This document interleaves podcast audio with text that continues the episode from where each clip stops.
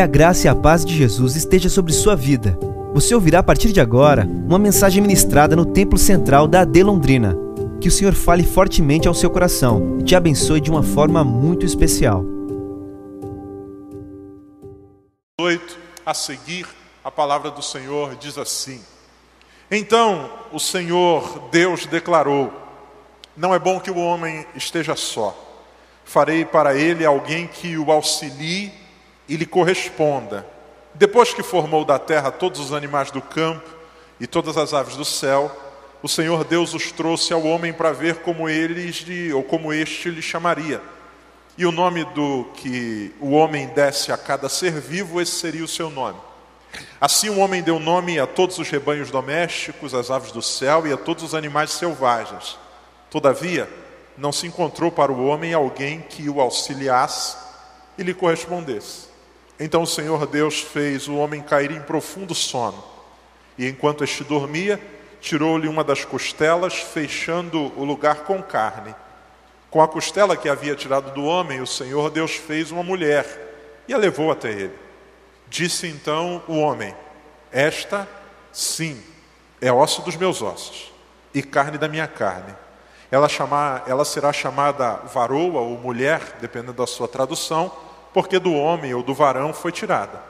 Por essa razão, o homem deixará pai e mãe e se unirá à sua mulher, e eles se tornarão uma só carne.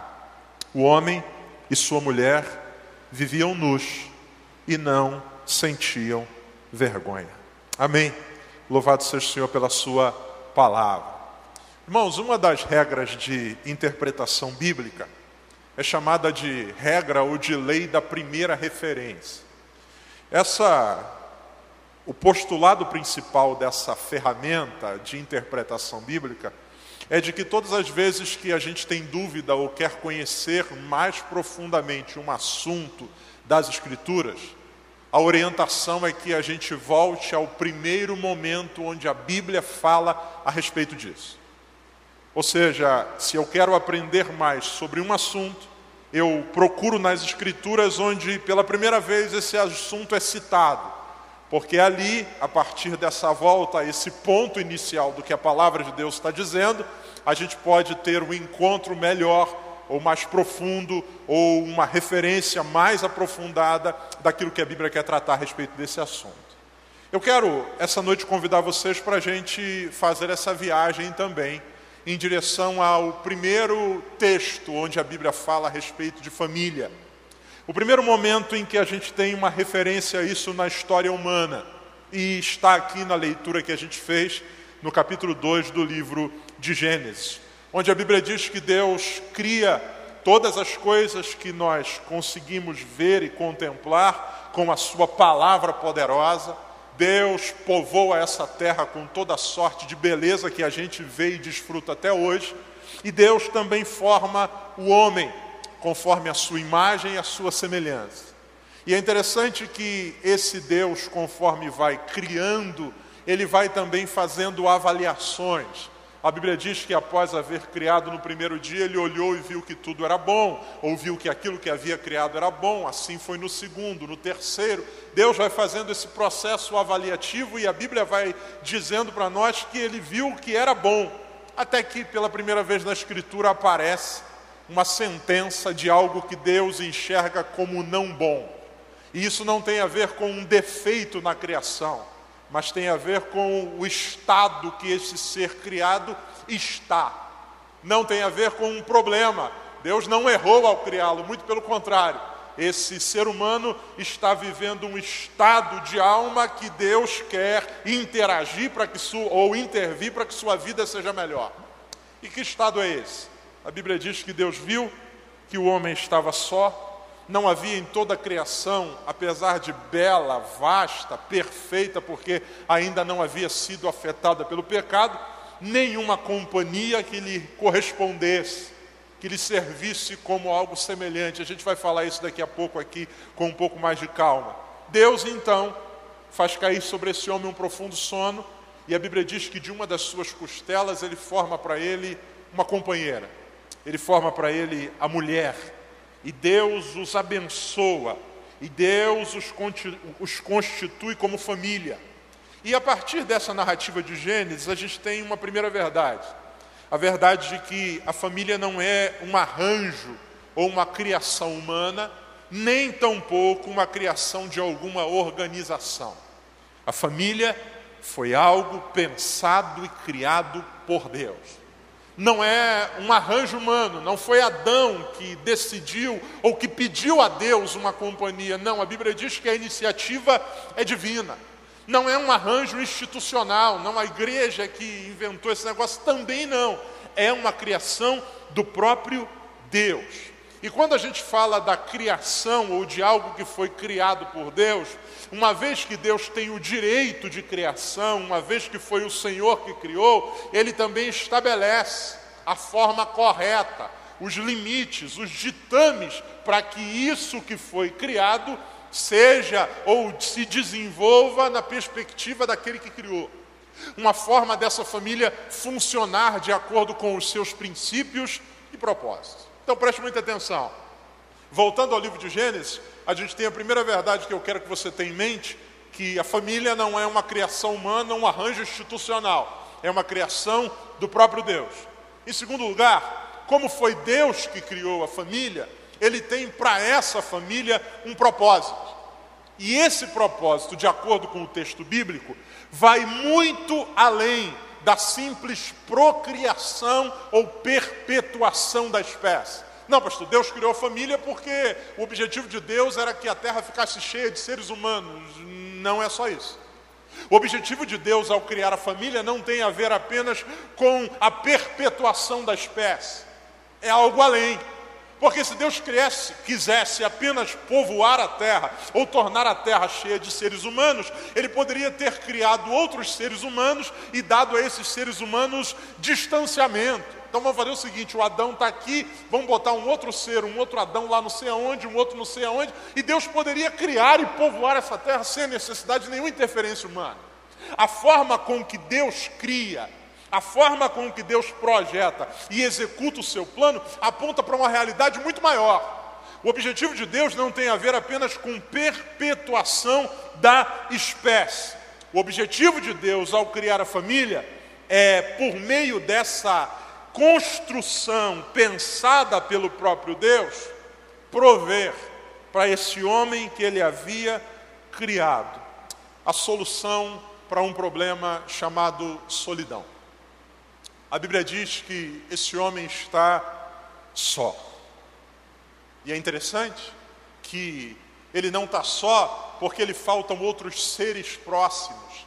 A terra está povoada de toda a fauna, a terra está povoada de toda a flora, a criação, os animais não lhe são opostos, como nós temos essa realidade hoje, muito pelo contrário, a Bíblia diz que Deus traz cada um para que ele nomine, para esse homem não falta relevância, porque a Bíblia diz que esse homem é constituído por Deus para dominar sobre toda a criação, e esse, esse ato de dar nome tem a ver com isso. Para esse homem não falta, inclusive, a companhia divina. A Bíblia diz que todos os dias Deus vinha na, na viração de um dia para um, como diz o pastor Morango, que vai falar aqui, para um happy hour. Um final de tarde onde o ser humano e Deus falavam, conversavam, interagiam e eu, e eu imagino ou tento imaginar que coisa maravilhosa deveria ser essa. Só que Deus, olhando para esse homem, vê que há algo no seu coração que lhe falta. E que falta é essa? A falta, o vazio causado por essa solidão. E que solidão é essa, pastor? A solidão que o próprio Deus diz, que lhe falta alguém que lhe corresponda. E aí preste muita atenção numa coisa: só há relacionamento profundo de fato entre dignidades semelhantes. Só há relacionamento profundo de fato entre dignidades semelhantes. Na perspectiva do homem em relação aos outros seres, o homem é superior. A Bíblia diz que Deus o criou para dominar. Logo, cada ente dessa criação se relaciona com o homem numa perspectiva onde o homem está acima. Na relação com Deus, Deus é criador. Logo, numa escala de relação, o ser humano está abaixo desse Deus. Então, para com os seres vivos, ele está acima, para com o próprio Deus, ele está numa relação inferior, porque a Bíblia diz que foi o Senhor que o criou. Deus então vai criar alguém que não está abaixo nem acima. A expressão é que lhe corresponda. Alguém que ele possa olhar no olho e, e ver alguém semelhante. Alguém com quem ele possa se relacionar de igual para igual. Tanto é que a primeira coisa que Adão diz quando vê Eva é: ela é carne da minha carne e osso dos meus ossos. O que ele está dizendo é: eu finalmente achei alguém como eu. Ao olhar para ela, eu me vejo. Eu enxergo a minha carne e eu vejo os meus ossos, a minha constituição, Alguns interpretam essa fala de Adão como sendo carne da carne, como sendo uma imagem do exterior. Olhando para ela, eu vejo algo semelhante a mim. Não é um quadrúpede, não é algo gigantesco, não é algo com, com o corpo inteiro coberto de pelos ou com escamas. Ela é carne da minha carne. Olhando para ela, eu vejo a minha semelhança por fora, e ao mesmo tempo ela é osso dos meus ossos. Eu vejo, eu vejo por dentro ela tem um coração como o meu, ela tem uma sensibilidade como a minha, ela foi formada por Deus, como eu também fui, logo há identificação. O objetivo de Deus não é apenas procriação, o objetivo de Deus é que nesse ambiente da família, esse homem encontre uma relação profunda, que preencha, que complete, que toque e transforme sua solidão em alegria. Porque para esse homem, embora tudo fosse perfeito, incluindo ele mesmo que foi feito pelas mãos de Deus, faltava esse detalhe. Alguém que ele pudesse olhar e dizer: Achei alguém que me corresponde. E a Bíblia vai dizer que essa plenitude que o homem vai desfrutar agora, uma vez que ele encontra alguém semelhante a si, essa plenitude ela fica clara para nós no verso 25 de Gênesis 2. Olha o que, que Gênesis 2, 25 diz: O homem e sua mulher viviam nus e não sentiam vergonha. Aqui está a imagem desta plenitude, dessa completude.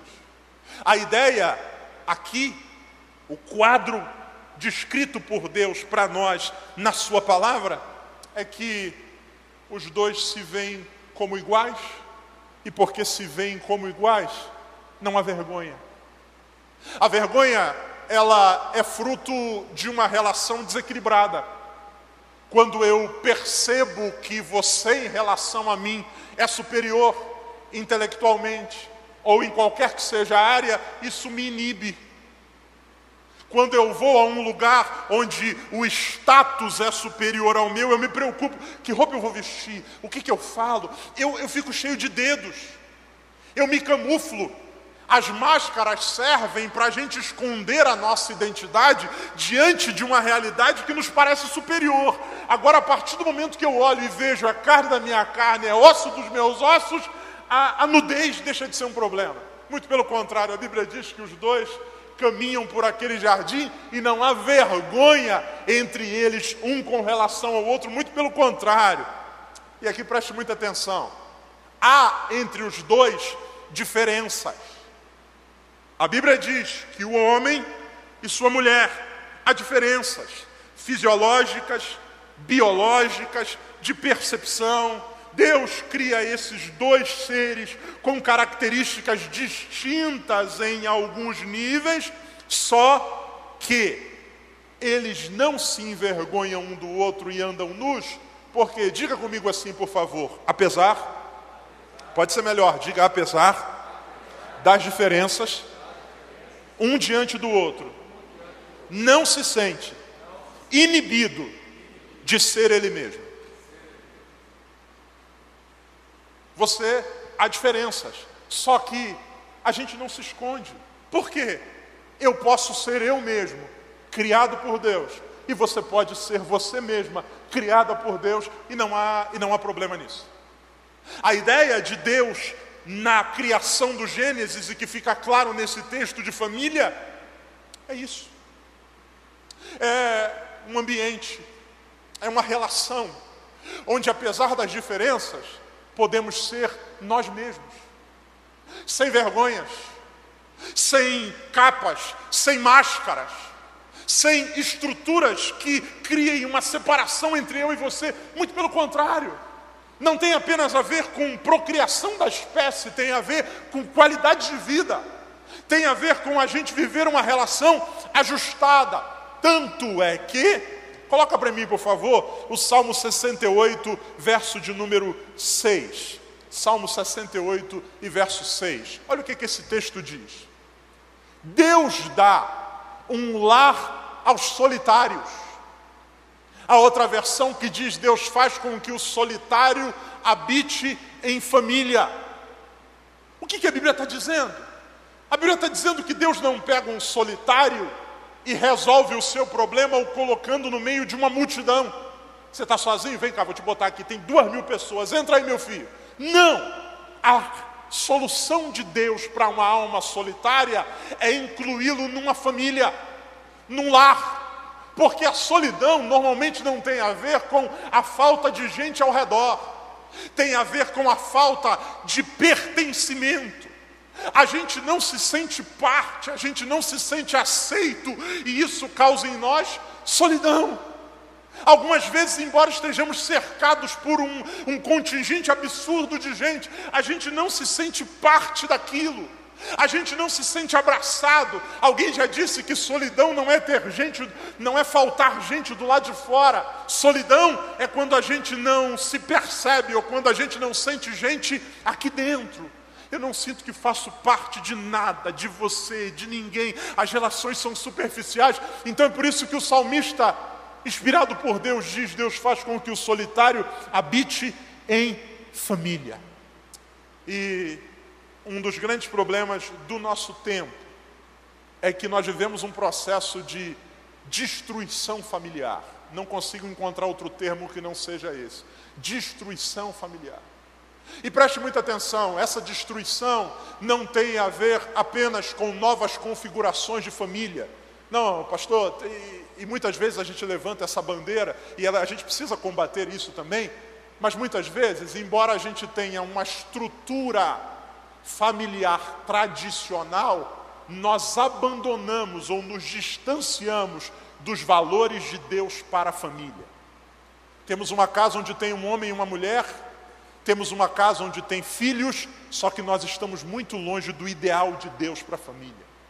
Esse texto nos ensina que o ideal de Deus é a sua criação. Esse homem e essa mulher, apesar de, das diferenças, não se envergonhando e desfrutando da alegria que o outro pode proporcionar, e isso livrando-os da solidão. Sabe qual é o problema? Vivemos num mundo onde isso tem se perdido, onde temos casas que em nada se parecem com um lar e isso tem sido adoecedor, porque do lado de fora, a batalha da vida sempre vai ser dura. Do lado de fora, a gente vai ter que assumir múltiplos papéis. Do lado de fora, a gente vai ter que matar um leão por dia, e isso acontece com todo mundo, e não é privilégio dessa geração. Não, pastor, hoje a vida está muito estressante. Antigamente também era estressante. Cada geração vai lidar com os seus desafios, com as suas batalhas, com as suas lutas. Do lado de fora, sempre há leões. O que diferencia não é o que acontece do lado de fora o que vai fazer diferença na nossa saúde de vida é o que acontece do lado de dentro. Se eu tenho um lugar para onde voltar, onde eu sei que eu posso ser eu mesmo, e apesar de ser eu mesmo, eu serei amado, isso me equilibra, isso traz paz ao meu coração. O problema é que o que a gente vive hoje são pessoas que não querem voltar para casa porque voltar para casa, em alguns casos, é pior do que o desafio que eu tenho do lado de fora.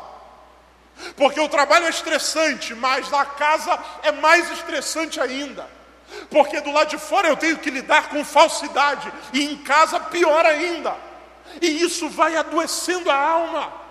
Isso faz com que algumas pessoas que talvez você e eu conheçam, depois de uma jornada de trabalho, e nessa pandemia tão em crise, porque o destino, depois que a jornada de trabalho termina, não era a casa, era o bar. para a gente tomar umas e outras e ficar anestesiado, e quando a gente não tiver mais em nós, aí a gente volta para casa, porque a gente sabe que lá a gente vai encontrar um cenário tão terrível que é melhor estar debaixo de efeito de alguma coisa que elimine essa dor, ou que não me permita encontrar essa realidade de frente. E olha, ouça, irmãos, isso não é um problema apenas do lado de fora dessas quatro paredes aqui, muitas vezes no nosso meio. Quantas pessoas que usam a religião como uma fuga, porque não encontram mais em casa satisfação. Gente que vive ou que quer viver enfurnada dentro da igreja, não porque quer estar perto de Deus, é porque voltar para casa é desesperador. Esse texto essa criação divina nos ensina que a família não é apenas um arranjo. Não, pastor, aqui em casa nós temos uma família perfeita. Tem um homem, tem uma mulher, tem criança, tem um cachorro. Mas essa família funciona como Deus disse que deveria funcionar. Porque eu e você, todos os dias do lado de fora da casa, somos influenciados a assumir papéis. Do lado de fora a gente tem papéis para desempenhar, a gente tem estruturas às quais a gente precisa se submeter, e a nossa alma clama por um ambiente onde a gente possa ser a gente mesmo. Um lugar onde eu não seja chamado por um PR antes do nome. Porque todo lugar que a gente vai fazer compra no mercado, caixa, tudo bem, pastor? Pastor, pastor, pastor, pastor, pastor, pastor. Isso é legal, só que cansa, irmão. Na minha casa é o lugar onde eu posso ser só o Jodson. E se lá eu não puder ser isso, a minha vida vai entrar em crise. A minha vida vai entrar em colapso.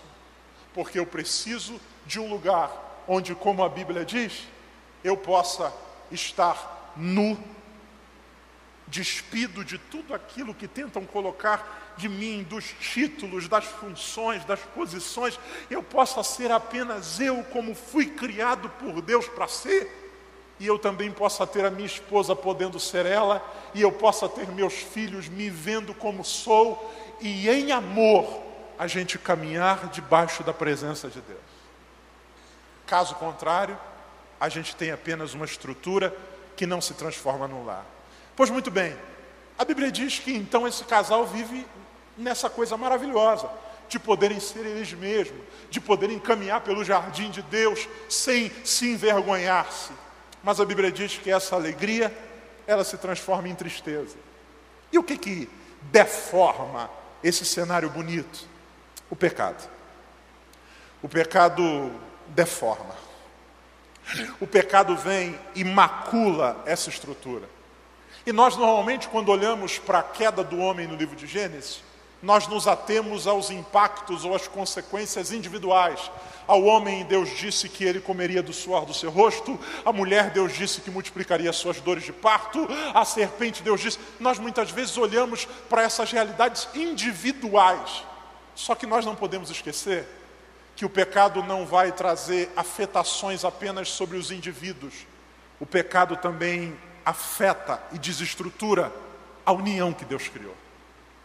Porque o que a gente vai ver a partir do texto, da palavra de Deus, é que o pecado quebra, deforma essa união maravilhosa. E como isso acontece? E aqui eu quero chamar a sua atenção porque o que aconteceu no Éden também pode acontecer conosco. Por causa do tempo, eu quero convidar você para a gente pensar em uma coisa que essa família faz e, e que é problema. A narrativa de Gênesis dá a entender a nós que essa família começa a lidar com a ocultação da tentação. A Bíblia diz que uma serpente surge no cenário e começa um diálogo que a gente não sabe quanto tempo durou com a mulher. O diálogo começa com uma pergunta estranha: Deus disse que vocês não podem comer nada? A resposta da mulher é: não é bem assim, não. É, é, é o contrário. Deus disse que a gente pode comer de tudo, a gente só não pode comer dessa árvore aqui. E a serpente, então, na sua fala, começa um processo de tentação. E ouça bem, Essa tentação tem uma estrutura por trás. E que estrutura é essa? A proposta da serpente é: você precisa comer dessa árvore, porque essa árvore vai te fazer ser mais. Comparando o homem com o próprio Deus. Olha, você acha que você é plena? Você acha que você é feliz? Você acha que você vive bem? Não vou te enganar, não. Tem um outro nível de vida. Sabe Deus? Então, você pode ser igual a Ele. E o dia que você comer desse fruto, aí sim você vai experimentar uma coisa que você nunca experimentou, e aí você vai ser igual a Deus. Preste muita atenção. O que até então é plenitude de alegria, se transforma em tentação a partir do elemento da comparação. Você acha que você vive bem? Tem alguém melhor do que você. E esse alguém, você pode chegar no padrão dele, desde que você coma disso aqui. É impressionante como a essa realidade é destrutiva. E muitas vezes, se nós não vigiarmos, se instala no nosso coração e se transforma num problema para a nossa família. A realidade da comparação, a realidade da gente criar um padrão para nós que não tem a ver com o padrão de Deus, porque o padrão de Deus é: vocês têm tudo o que precisam, comam de tudo que está ao redor e eu abençoo vocês. Ou seja, vivam essa individualidade, vivam a vida com alegria. Mas o Satanás vem e a proposta do Satanás é: não, não, não, não, isso daí não é o suficiente, tem algo a mais. E isso se transforma em tentação. E o coração que até então vivia feliz, agora vive desassossegado. O coração vive desassossegado, inquieto. E onde isso vai dar? Isso vai dar no, no tropeço. Isso vai dar no ceder à tentação. Sabe, amados, ao meu ver, tudo começa com a ocultação. Porque o diálogo entre a serpente e Eva nós não temos a Bíblia dizendo que essa conversa passa a envolver Adão, ou isso chega a Adão. A Bíblia diz apenas que a mulher comeu do fruto e deu ao seu marido. Todas as vezes que aquilo que era liberdade, despidos, um diante do outro, começa a virar um processo de ocultação, a gente vai ter problema. Algumas famílias se fragmentaram por causa disso. A falsa ideia que nós criamos de que nós seremos amados apenas em perfeição. Então a gente vai ocultando, por medo, por vergonha, a gente vai ocultando, ocultando. As coisas não estão bem, mas eu não, eu não vou falar para ela não, porque se eu falar para ela, que imagem ela vai ter de mim? Eu não vou falar para ela não, porque é, ela vai passar a me olhar diferente. Aquilo que era nudez plena, agora se transforma num processo de ocultação. E sem perceber, a gente vai jogando isso, inclusive, para os nossos filhos. Estabelecemos para os nossos filhos um ideal de perfeição, que todas as vezes que eles acham que não conseguem atingir, eles vão se ocultando também. Eu sei que se eu disser para o meu pai que eu fiz isso de errado, meu pai vai acabar comigo, então melhor eu, eu ocultar, melhor eu esconder. E passamos a viver agora um reino de aparências, onde trocamos sorrisos, mas cada um de nós vive a sua solidão. E mesmo estando no mesmo ambiente, nós passamos a desfrutar daquilo que Deus veio corrigir com a família o homem estava só e agora Deus lhe dá uma companheira, mas essa companheira vai lidar com os seus desafios aparentemente só. O que Deus quis corrigir, a gente passa a, a lidar com isso sozinho. E aí qual é o resultado? O resultado é, é a tentação ou a cessão à tentação. A Bíblia diz que Eva come e dá ao seu marido. E agora o pecado entra. Não vale a pena ficar discutindo quem pecou primeiro. O fato é que os dois tropeçam. E uma vez que tropeçam, o movimento próximo é enxergarem-se como nus e passarem a ter vergonha. Opa, calma aí, calma aí, não, não, não, não olha não, vira de costas, pelo amor de Deus. Aquilo que era plenitude, abertura, alegria, identidade, agora vira um problema.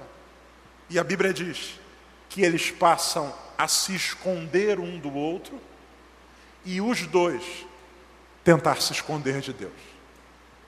Do outro eu escondo partes e de Deus eu tento me esconder por inteiro atrás dos arbustos. A tragédia dessa família começa quando o pecado entra.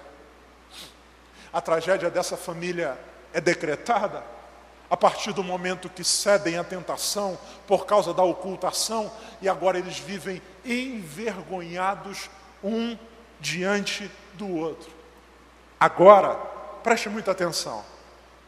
Eles continuam sendo um casal. Eles continuam morando no lugar de Deus. Mas agora, ao invés de uma família, eu tenho uma dupla de cúmplices. O que une os dois agora não é mais o amor e a verdade. O que une os dois é a culpa. Se esconde, se esconde, se esconde, se esconde, se esconde, se esconde. Vamos ficar juntos. A Bíblia não diz que Adão sai enquanto Eva se esconde. A Bíblia diz que os dois se escondem. A relação que até então era uma relação de verdade, agora passa a ser um arranjo de culpa. Eu escondo você e você me esconde, e a gente junto se esconde de Deus. Eu tenho vergonha de você, você tem vergonha de mim, e nós dois temos vergonha de Deus, e essa relação não se sustenta. Tanto é que quando Deus chama os dois, a Bíblia diz que começa as acusações. Adão diz: Foi a mulher que o Senhor me deu. Não é mais carne da minha carne e osso dos meus ossos, é outra coisa. Eu acho que eu estava melhor sozinho. O Senhor me deu esse, essa indivídua aqui e ela acabou com a minha vida. Deus olha para a mulher e diz: O que, que você diz? Ela diz assim: Foi a serpente. O Senhor deveria não ter criado esse bicho. A relação que era de verdade, de transparência, agora passa a ser nada mais do que um ajuntamento de cúmplices. E ao primeiro sinal de pressão, eles espirram eles deixam de ser família e eles passam agora a ser indivíduos tentando justificar a si mesmo. Em quantas casas essa, a realidade não é essa?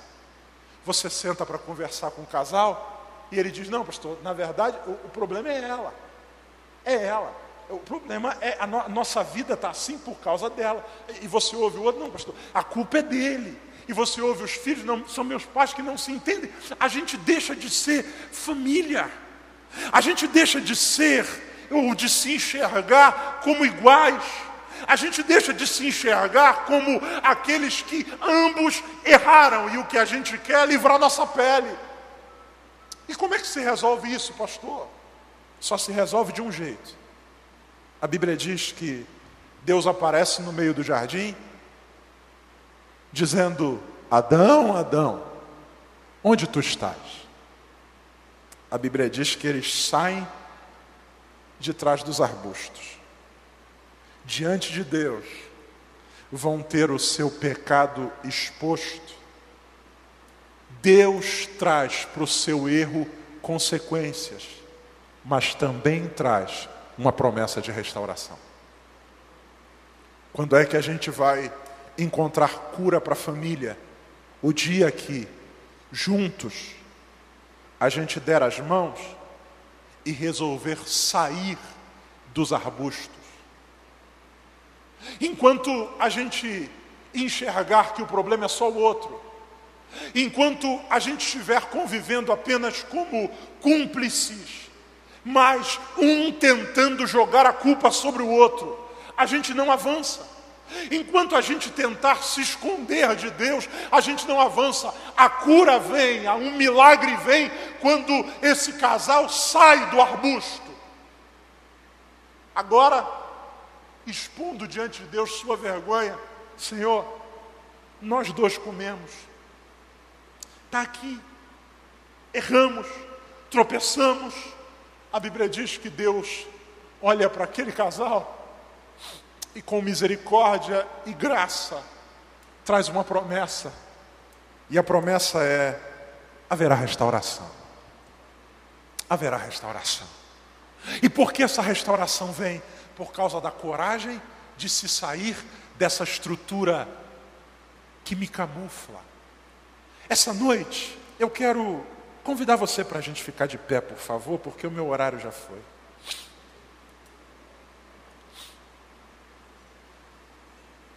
Você pode fechar seus olhos?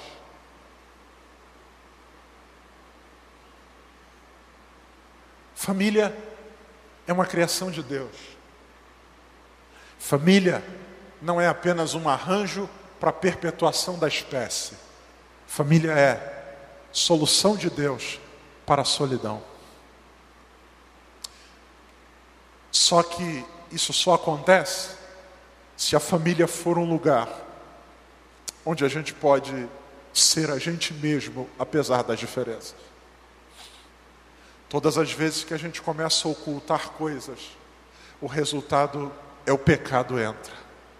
E quando o pecado entra, a gente deixa de ser família, a gente passa a ser uma quadrilha, onde cada um sabe um podre do outro e vai se escondendo, e ao menor sinal de aperto, a gente deixa o outro só, tentando se justificar. Como é que Deus cura, pastor?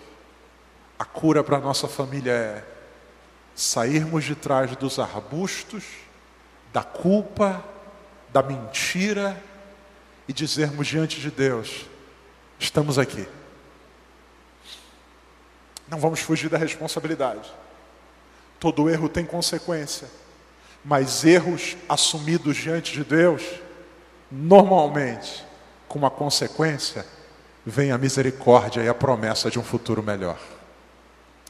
Se o Espírito Santo falou com você, você está hoje aqui e diga, pastor, essa é a realidade da minha casa, por conta de uma série de problemas.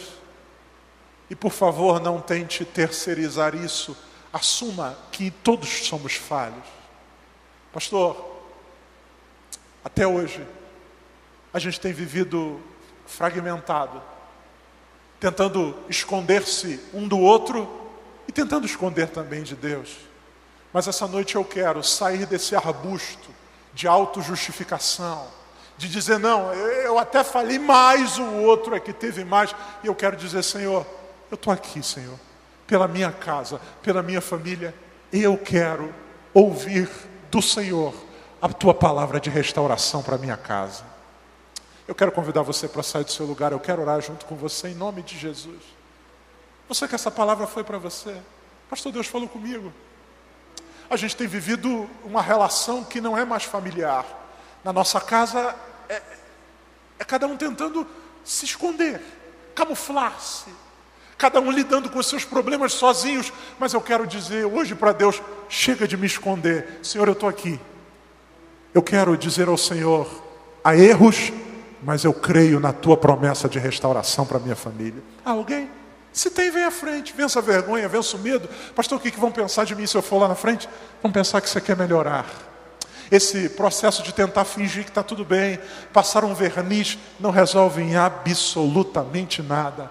Deus tem restauração, mas Deus só vai agir uma vez que a gente saia de trás desses arbustos que nos escondem.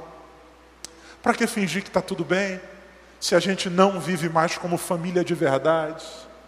se a nossa casa não é mais um lugar de cura para a solidão, mas um fardo. Essa noite, o Senhor tem poder para restaurar. Vamos orar. Pai querido, em nome de Jesus, eu quero orar por cada família aqui representada e por esses que estão aqui na frente desse altar. O Senhor conhece a realidade do coração. Pai, o teu ideal para a nossa casa não é apenas um lugar cheio de gente, mas um lugar onde a solidão seja vencida, um lugar de paz, Um lugar onde a gente possa ser a gente mesmo sem se envergonhar. Um lugar onde, apesar de diferentes, a gente pode ser a gente mesmo. Não um lugar de pais oprimindo filhos, querendo que eles sejam outra coisa que não são. Não um lugar onde um marido tentando oprimir a mulher para que ela seja em comparação com outra, não. Num lugar onde a gente possa ser o que o Senhor nos fez para ser e caminhar em plenitude debaixo da tua bênção.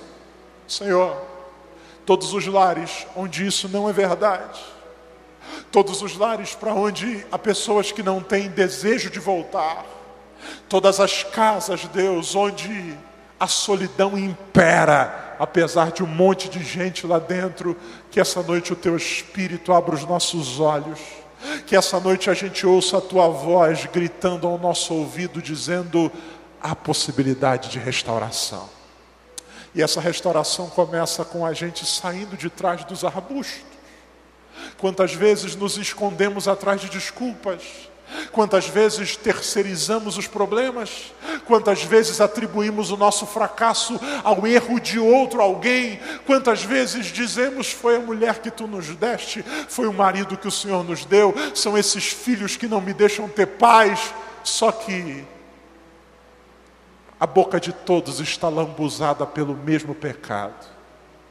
Quantas vezes temos na boca as marcas de que a gente também tropeçou? Não importa quem errou primeiro, importa é que todos tropeçamos. Mas o Senhor, por misericórdia, pode nos curar. O Senhor, por misericórdia, pode restaurar. O Senhor tem promessas, como teve para a primeira família, para a nossa também. Que a gente ouça esta noite o Senhor dizendo a nós: a promessa para ti, a restauração para você. Há consequências, lutas, desgastes, mas há uma promessa. A misericórdia derramada, a graça do Senhor sobre nossa casa. Há uma promessa do Senhor.